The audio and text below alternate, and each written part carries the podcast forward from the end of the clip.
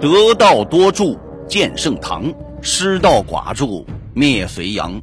将相五种起草莽，后人评说论短长。欢迎收听由大兵为您播讲的唐朝，喜欢请订阅收听。前面我们说了，这魏王党的目的就是俩字儿夺嫡。可是世上没有不透风的墙啊！李泰暗中结交朋党的行径，很快就引起了李世民的反感和警觉。在这个事儿上，李泰有点操之过急了。无论哪朝哪代，一个藩王如果对储君之位表现出太过露骨的欲望，而且为了实现夺嫡野心，又在朝中拉帮结派、大肆树立朋党，哼，那就肯定会触犯皇帝的大忌。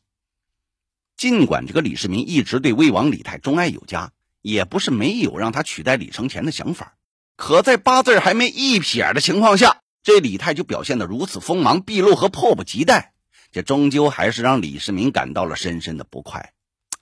你李泰的手伸的未免太长了吧？哎呦我的妈！再者，自从李世民透露出废立之意后，以魏征、褚遂良为首的朝廷重臣就极力反对。这也给李世民造成了非常大的政治压力，所以，大约从这贞观十六年，就公元六四二年下半年起，李世民的态度就发生了重大的变化，逐渐打消了废立之心。这一年八月，李世民在一次朝会上问这群臣说：“当今国家何事最急呀？”褚遂良马上回答道：“今。”四方无欲，唯太子、诸王亦有定分最急。所谓亦有定分呢，实际上就是劝告太子彻底打消废长立幼的想法，从而杜绝这个魏王夺嫡之心。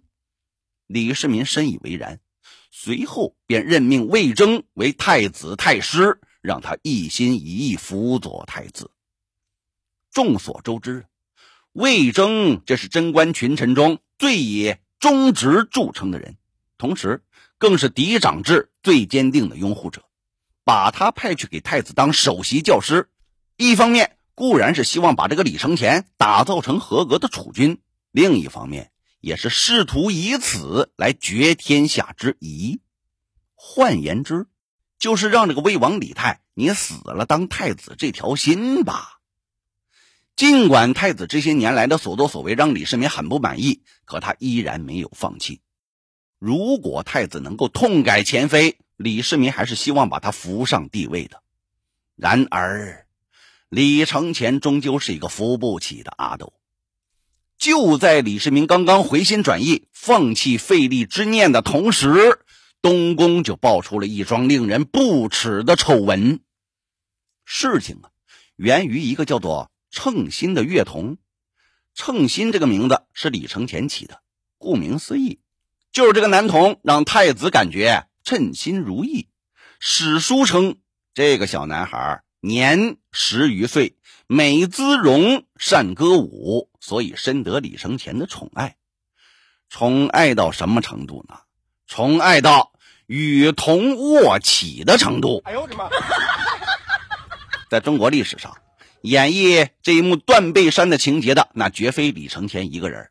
远的有这个卫灵公与糜子的分桃典故，与龙阳君的龙阳之好。哎，近有这个汉哀帝与董贤的断袖之风，陆文帝与韩子高的南后奇谈。哎呦我的妈！这历朝历代有这种同性恋倾向和恋童癖行为的帝王将相，那可谓是不胜枚举。但是。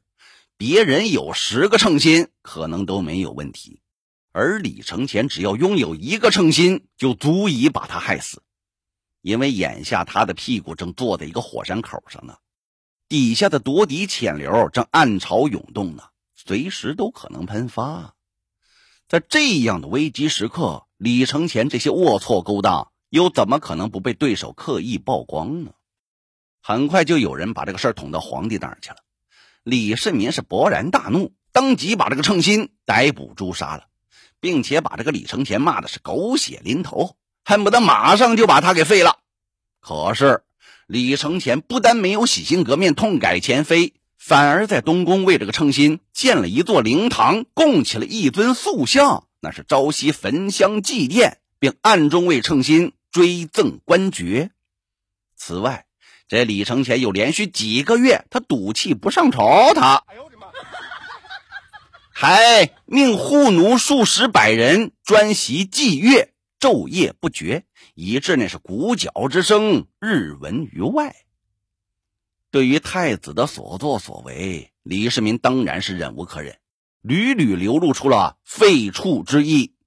李承乾知道自己这是彻底丧失了父皇的信任，思来想去，他最后决定孤注一掷，发动政变。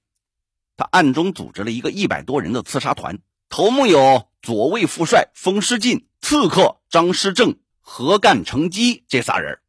刺杀团的任务首先是干掉这个李泰，其次是伺机刺杀太宗李世民。为了保证政变成功，李承乾又秘密联络了一帮王公大臣，其中有汉王李元昌、开国元勋侯君集、东宫侍卫贺兰楚实。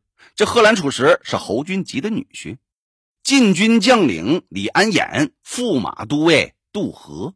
这杜和是杜如晦的儿子，他娶了李世民的女儿成阳公主。还有呢，开化宫赵杰等人。这赵杰他母亲是李世民的姐姐。这帮人是歃血为盟，发誓同生共死。